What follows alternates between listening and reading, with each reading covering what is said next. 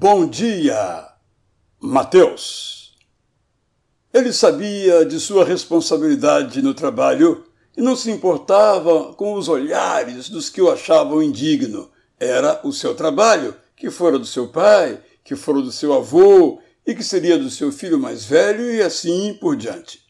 Quanto ao preconceito das pessoas, era problema delas, não dele.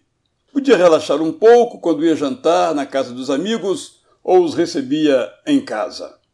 Todos os dias era a mesma coisa, exceto no domingo, quando ia para a igreja.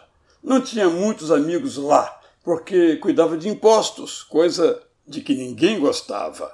Fazia o que a lei mandava, mas mesmo na igreja achavam que desviava. Julgavam-no sem o conhecerem. Eram bons em cultuar, em cantar. Diziam que eram dizimistas, mas muitos mentiam, como ele bem sabia. Pedia a Deus que o ajudasse a ser íntegro. Pedia também que sua vida não fosse apenas trabalhar e sair para alguma diversão. Pensava em Abraão, que abençoou tantas pessoas, e ele apenas trabalhava. Pensava em Davi, que tinha a alegria da salvação, e ele apenas seguia os rituais. Pensava em Pedro, o bravo pescador que passou a ter um brilho extraordinário no rosto desde que passou a andar com Jesus, o filho de Maria de Nazaré, e que muitos diziam que foi enviado por Deus. Foi assim que, no meio de uma tarde, levantou os olhos por causa do barulho que faziam na rua. Logo notou que era Jesus. Logo notou que vinha em direção à sua mesa na calçada.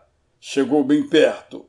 Quando dele ouviu, siga-me, não teve dúvida. Levantou-se e o seguiu. Deixou para trás uma vida vazia para viver de verdade com a alegria de quem tem o coração cheio de ternura. Eu sou Israel Belo de Azevedo e lhe desejo um bom dia!